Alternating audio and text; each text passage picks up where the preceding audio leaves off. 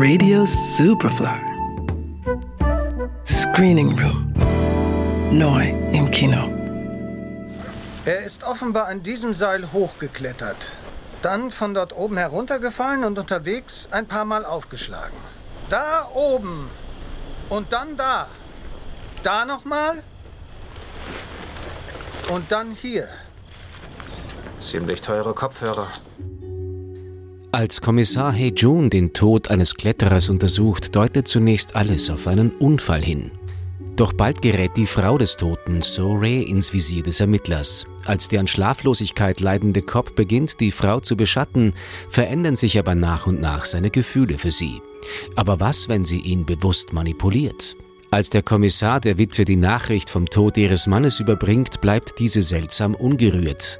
Ein leiser Verdacht keimt in dem Polizisten auf, der auch noch dadurch bestärkt wird, dass sie sofort nach dem Tod des Gatten wieder ihre Arbeit als Altenpflegerin aufnimmt.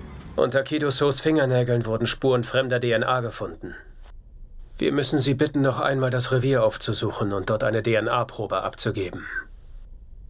Ich kann nicht. Warum nicht? Ich arbeite gerade. Ihr Mann ist gerade gestorben. Und Sie arbeiten schon wieder? Der Tod des Ehemanns darf der Pflege der lebenden Alten nicht im Wege stehen. Ich verstehe. Trotzdem fühlt sich Hei-jun zu So-rae hingezogen und es passiert, was passieren muss.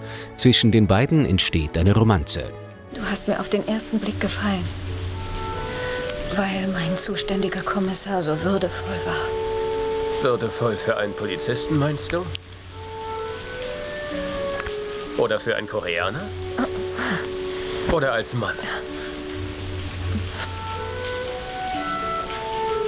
Als ein moderner Mensch.